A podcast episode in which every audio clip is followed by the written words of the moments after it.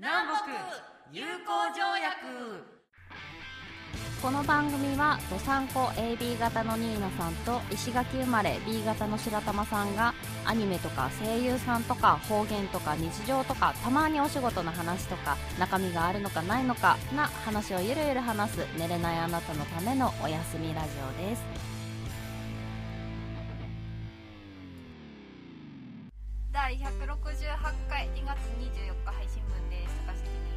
葉月です今期のアニメでどうしても個人的に白玉さんに推したいアニメがああります。なんでしょう？メモりましょう。えっとねバディダディーズっていう。あなんかちょっと好きそう。名前がすでに。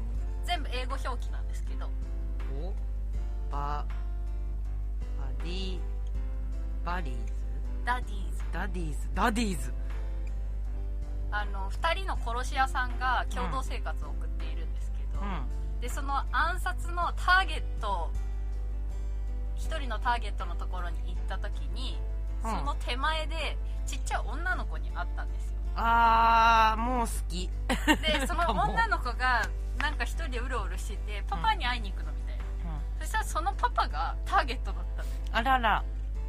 でなんかすごいちょこまかした感じの子で、うん。ついてきちゃってありゃりゃりゃりゃこうなんとかおてんばだね。片方がその殺害現場を目撃されないようにごまかしつつ、もう片方がこうスナイプするっていううん、うんところででその女の子行き場をなくしたからあお父ちゃん殺されちゃったのねそうそうそう。結局。その家に連れてきて。子育てをするみたいな、うん。なんかスパイファミリーみたいな感じだね。あそうかもね。うん。でその話もそうなんですけど、何より推したいのが、うんはい。キャストなんですよ。おキャスト。来ました。その殺し屋1はい。豊永君おお好き。その相棒、はい。内山公あーたまらない。たまらないですでしょ？ね最高ですね。で今全力で鼻血出そうです。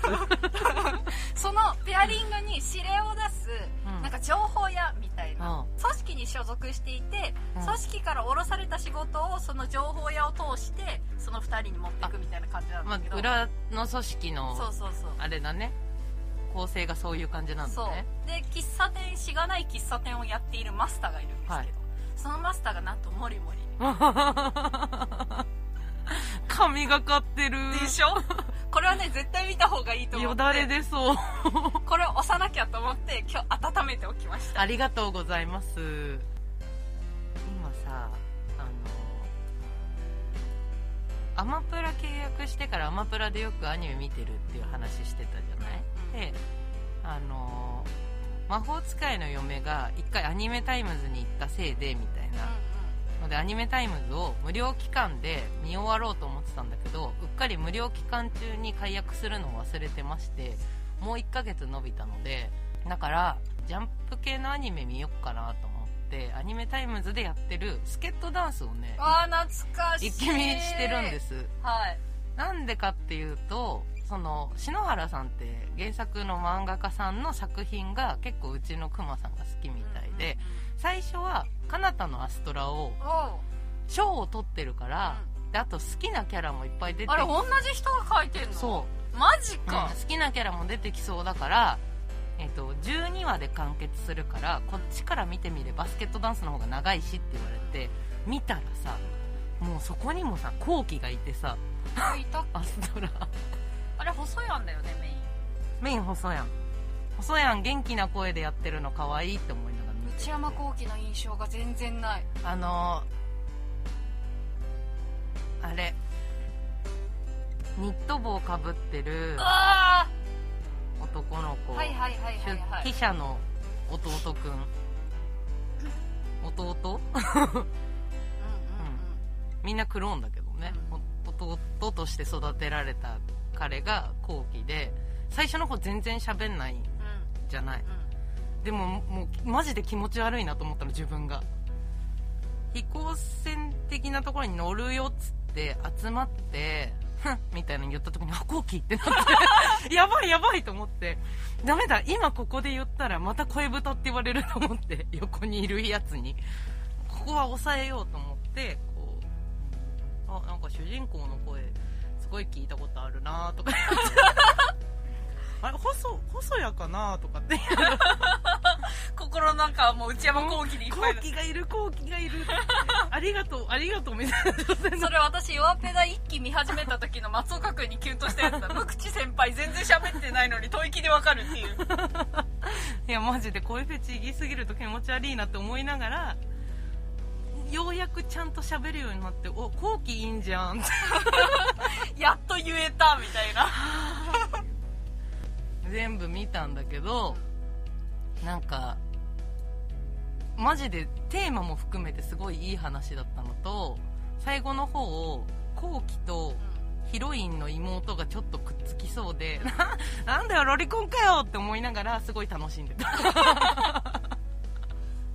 ダンスには行ったの？スケートダンスに行ってねあの77話あるんだけどあと十何話かで見終わります。スケートダンスをさ1話からずっと見ててあ確かにアストラとここで言うとこれがこれかみたいな。主人公はもうボッスンじゃん。でヨッチンが可愛いなと思って普通に。で下野がさ出てるじゃない？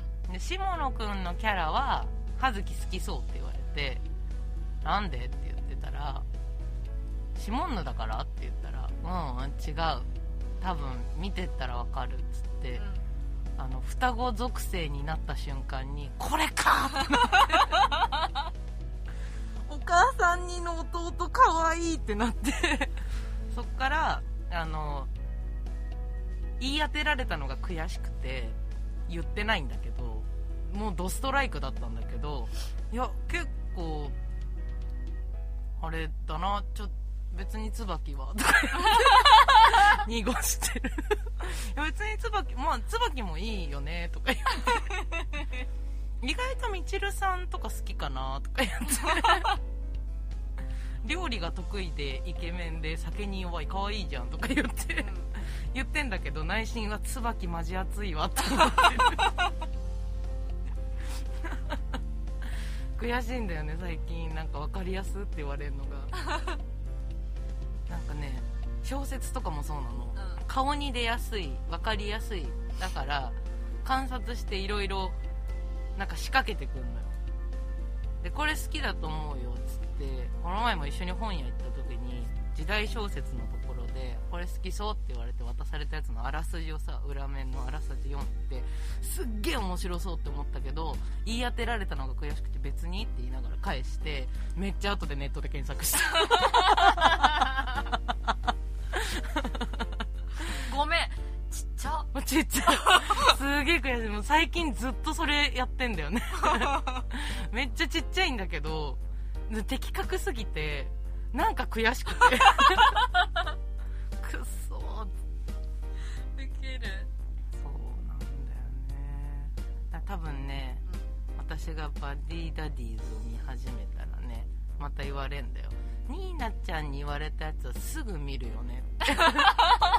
俺が勧めたやつは別にって言いながらすごい期間空けて見たりするのにニーナちゃんに言われたらすぐ見るよね。って言われるちょっとやきもち焼かせてやればいい、うん本当だよ。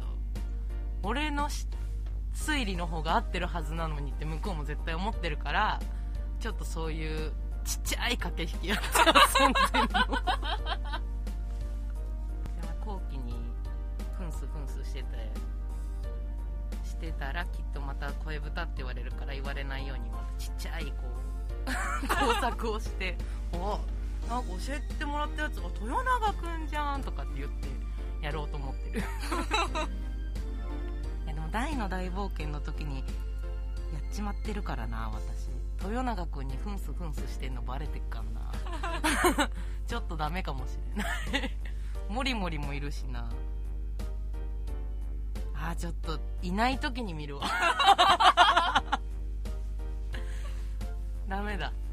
勝てる気がしない。豪華すぎ個人的に推しメンがいっぱいすぎそうだから個人的あくまで個人的な。推しの話でもうストーリーどうでもよくて耳が幸せで見ちゃういっせーのせ。南北友好条約。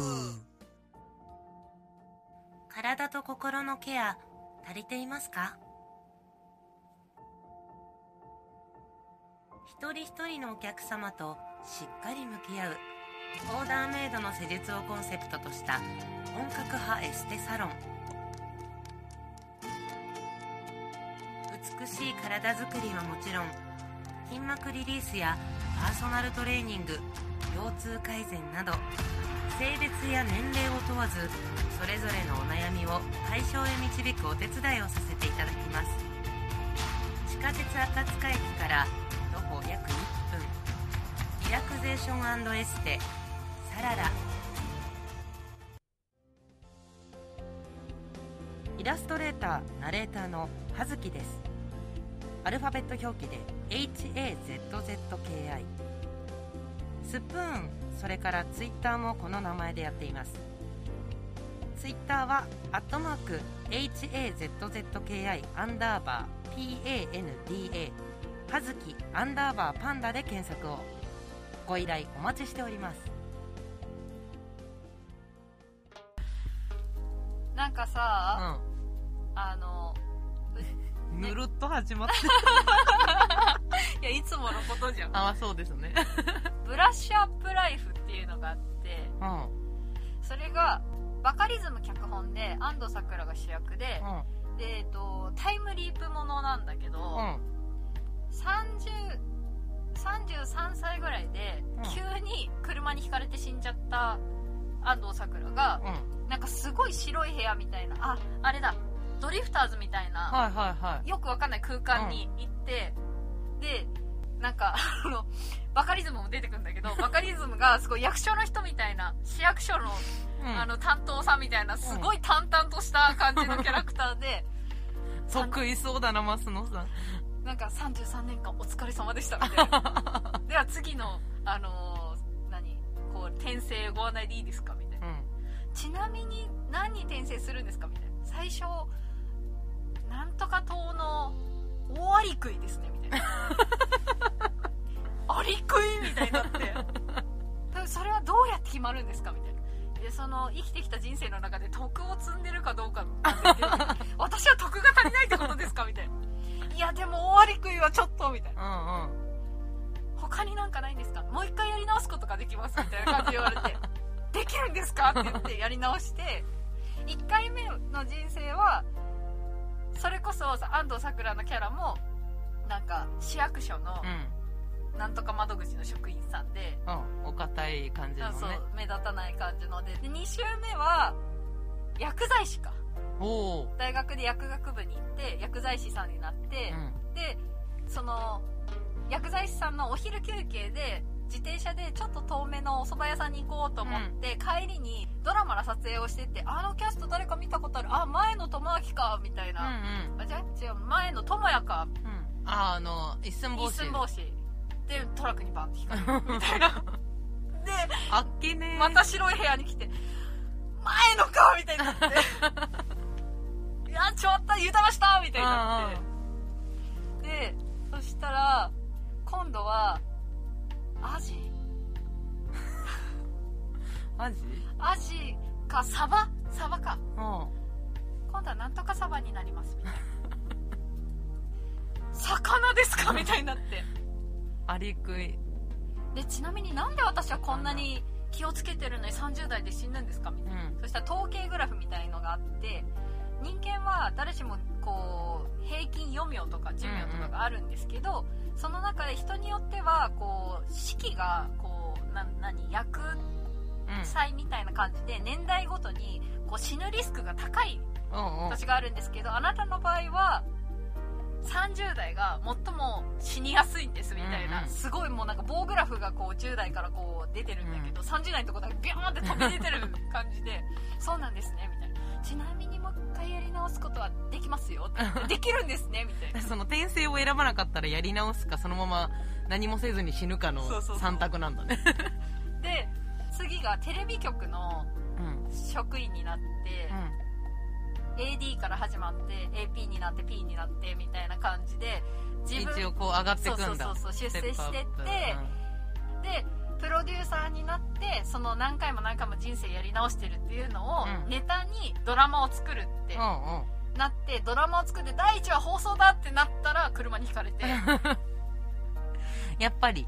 そうでも29歳だったの。でなんかはあってなって なんでみたいな感じで。30にもなってねえぞ。そうそうそう。バカリズムのとこダッシュしてって。私まだ29歳なんですけどみたいな。ああのあくまでって言ってすげえ想像つく今の。腹立つやつでしょ。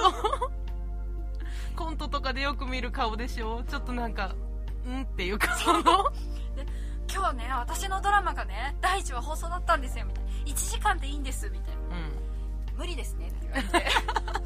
えそんなあっさりいきます？バッサリいきます？みたいな。パリだね。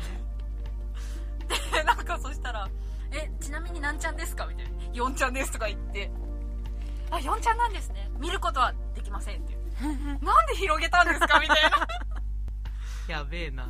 でちなみに今度は何になるんですか？みたいな。そしたら「北海道の紫ウニです」みたいな「ウニ!」ってなって。最初だけじゃん陸地にいたの。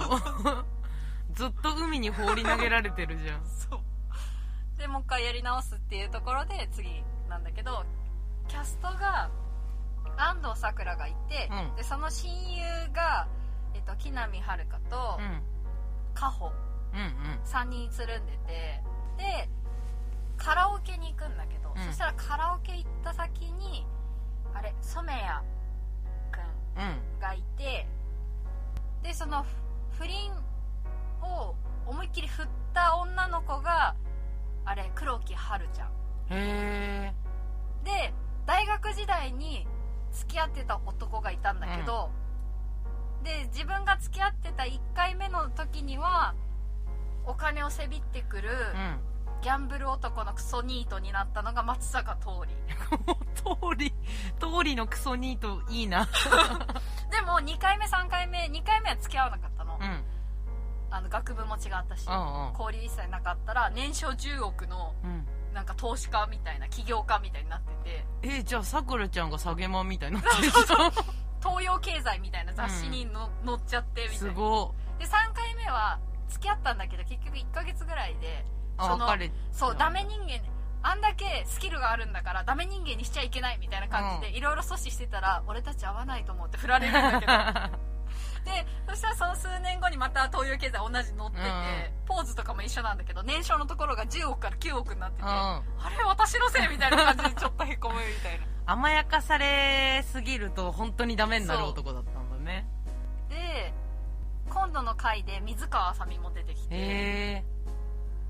コメディもいける俳優さんたちのチョイスがすごいね。そう。でもさなんかそれを見てたらさブラッシュアップライフだからどんどんどんどん今まで自分が後悔してた過ち、後々の結果を知ってあこうしとけばよかったなみたいのをやり直していくっていう話だからさ、でそれを見る前からなんかちょっとあれだよねこう中学高校のバスケの試合とか見てさ、うん。あ私この高校に行ってなかったらこうなってたんだろうなとかさ最近振り返りがすごい多くって。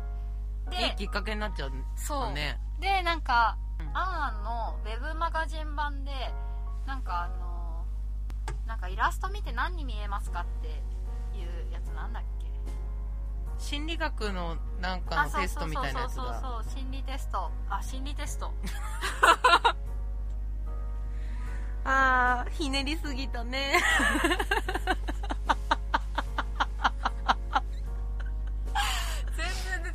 なんでこんな単純なワードが出てこなかったんだ心理テストです。で 心理テスト見た時にたまたまそのつい最近見たやつがあなたがネガティブになった時にどうしたら立ち直れるかみたいなやつだったの、で私のところの結果がネガティブになった時は書き出しをすれば客観的に見れるみたいな。うんうん。確かに今までの人生なんかイライラしたりとかなんか落ち込むことがあったら書き出してすっきりしてたなと思ってこれだと思って すごい緩かったね今私ののこれだ。私のブラッシュアップライフだと思って、うん。あの会社で働いてなかったらあんな変な別れあ方しなかったなとかあれはひどい話だったよ本当に。あいつと付き合ってなかったらいやでもあいつと付き合ってたからこそ今の自分がいるんだなみたいなのとかこういろいろ書き出ししててああ5600万無駄にしてんなみたいな あるよねそういうの。でもやり直したいかっていうとそうでもないなみたいな。なんかその分経験値を買ったと思うようにしてる私は、いやでもねブラッシュアップライフは面白いです。今回のドラマの中で一番面白いかもしれない。なんか増野さんの感覚がやっぱり他の脚本を書く人監督さんとかとかけ離れてるからうん。で新しいアもプローチもともとあんまり好きじゃないのよバカリズムの。コントとかでしょ？コントはそんなに嫌いじゃないんだけどバカリズムが書いてた脚本のあの選択肢とかうんうん。あんまり好きじゃなくってでもなんでだろうと思ったらキャスティングだと思って。あじゃあ今回はキャスティングもバッチリだそうね安藤サクラが私好きなんだなって思った。あの人さ演技力パないよね。半端ない。なんか普通っぽいんだけど、なんかその辺にいそうじゃん。だからいいんだよね。うん。多分親近感が湧きやすいっていうかさ。さくらちゃん。ああれだ。しげちゃんの奥さんも出てた。しげちゃんの奥さん。戸次さんの奥さん。えっ、と市川由衣。おお染谷君と最初に結婚した奥さんが市川由衣うんうん。しげちゃんって誰だろうと思ったら戸次さんだった。だ あと志田未来も出てたし。えすごいね。で安藤サクラのお父さんがココリコの田中さんでへお母さんがあの浜ちゃんの奥さんに似てる人名前なんだっけな。忘れちゃったな。え夏目に似てる人？うん。なんかでもそこそこ有名なお母さん役最近よくやってる人。それも顔見りゃわかる系うんか、わかる系。だから、うん。あほぼ知ってるみたいな。すっげえ知ってる人も多いししかもみんな演技力がある人だし楽しいんだねで同世代だからなんか分かる分かるみたいな。ん。時代を追いかけてくのもあポケベルあったねとか、うんうんうん。極戦やってたねとか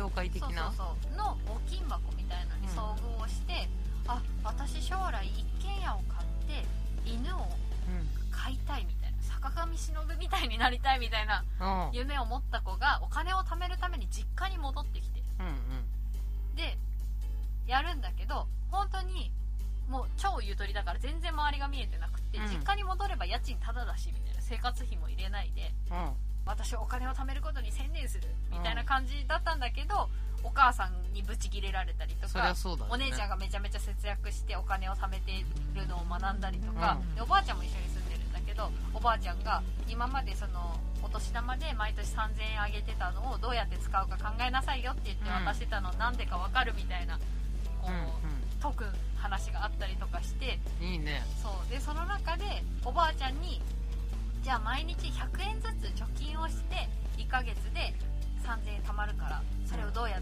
どう何に使うかっていうのを考えたらいいよみたいな感じで、おばあちゃんいいね。あそう。でそのおばあちゃんが中尾美恵さんなんだけどあー素敵。中尾美恵さんって老けないなと思いながら、本当だよね。あの人ずっとあの感じだよなって思いながらここ2 3 0年はずっとあんなずっとあんな感じだよね。感じだよね本当にあの人は年を取ってるんだろうかみたいな時間止まってんじゃないかなと。若い時あったから年は取ってんだろうけどさ。と思ってあ私もちょっと貯金しようと思って。うん。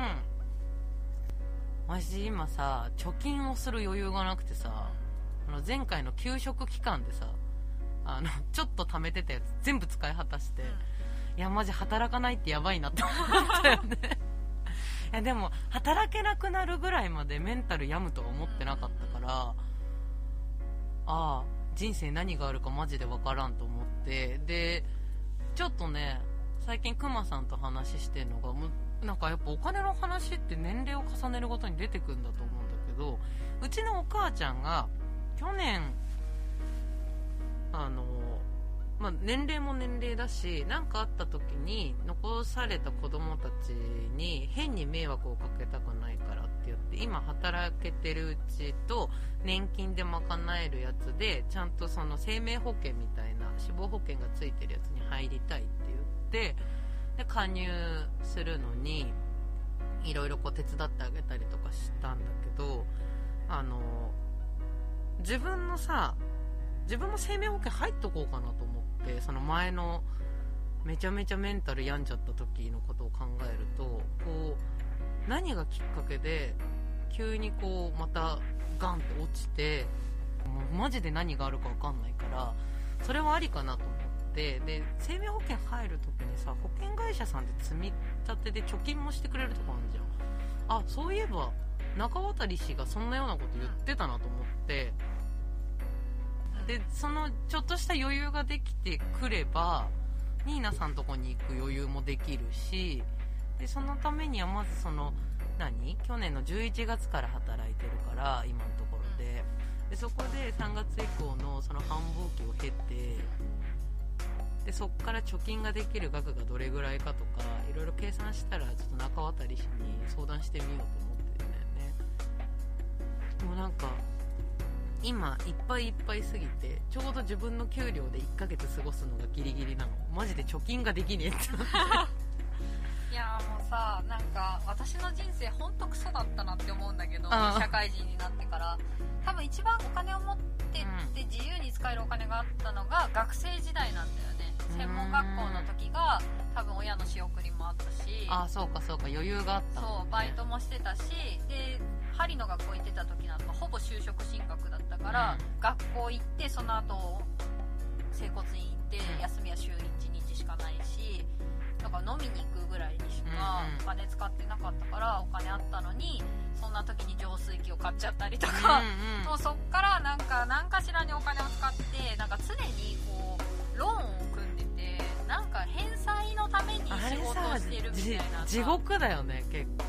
今までの人生返済,、ま、返済のために働いてるみたいな感じだったけどビジネスセミナーに行ってちょっと変わってなんかあこれからはって思った時に同年代のお客さんでやったら店を気に入ってくれるって、今もう移住しちゃったから来てないけどその人に投資っていうものを教えてもらって、でなんかちょっと去年の年末で大きい金額の返済もうん。一通り区切りがついたから今年からあお金をちょっとずつ貯められると思ってなんかそれまでは本当に返済するだけで生きてきたから、返済がなくなったら私やりがいなくして死ぬんじゃないかって思ってたんだよね。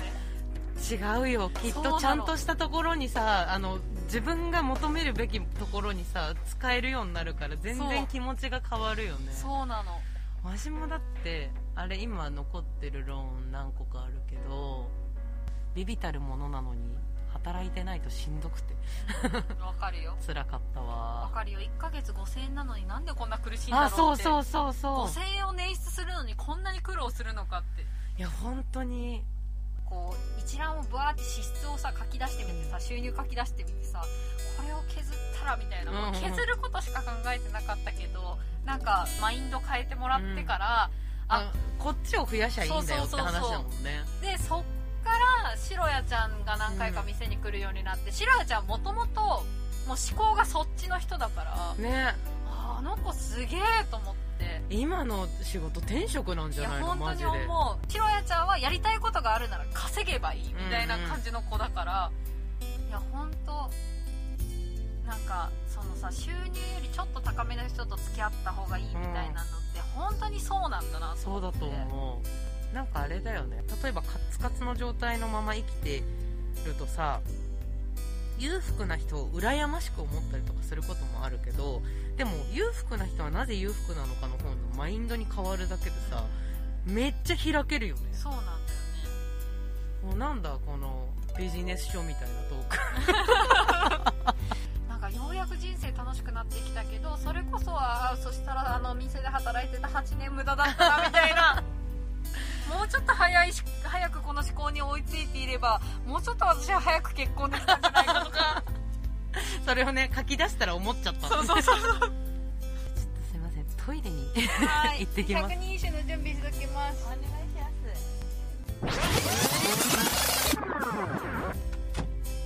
だいまおかえり。ゾロ目シリーズなんですけど、はい。もう33と55しか残っておりません。どちらがよろしい？ちにしますかね。じゃあ55にしましょうか。はい。私も55がいいなと思ってた。33は来月でいいかなと。だって3月だから。そうそうそうそうそうそう。あのさ思考回路近。あれ合ってんじゃない？ほぼ。うん。なんでずぶ濡れになってるのかわからないけどほぼ合ってる。ほぼほぼ合ってるけどなんか面白いチョイスだね。なんか濡れてるよ。なりぬれどか。えっと先に次回が3月31日169回です。本イエーイ。本日の百人一首は第55番です。滝の音は耐えて久しくなりぬれど。なこそ流れてなお聞こえけれ。滝の音が絶えてから随分長い時間が経ったがその評判は今もなお聞こえている、あちょっと意味違いましたねが英語になると「It's been a long time since the sound of the、えー、と waterfall stopped and I'm getting wet」なんで wet? But I can still hear the name が日本語になると滝の音が止んでずぶ濡れになって久しいけど 今でも名前は聞こえる。惜し惜しいね。いいやこれはもうなりぬれどでしょ。なりぬれどがずぶ濡れになっちゃう。濡れがね濡れにフューチャーしちゃったね。えすごい。日本語訳さ本家より長くなってるね。日本語訳も。いや面滝の音は耐えてと滝の音が止んではあって。そっから先がねずぶ濡れがやっぱり邪魔だよね。邪魔だね。ずぶ濡れ分長いよね。ね。こう滝の音が止んで親しいけど今でも名前は聞こえるだったら結構綺麗そうすごい綺麗だしあのま。原作にもね近いものがあるけどやっぱヌレードですか？ヌレドですね。ヌレドの撮り方面白いな。今回もいい仕事をしてくれました、はい。では来来月は33番ですね。月、お楽しみに。お楽しみに。おやすみなさい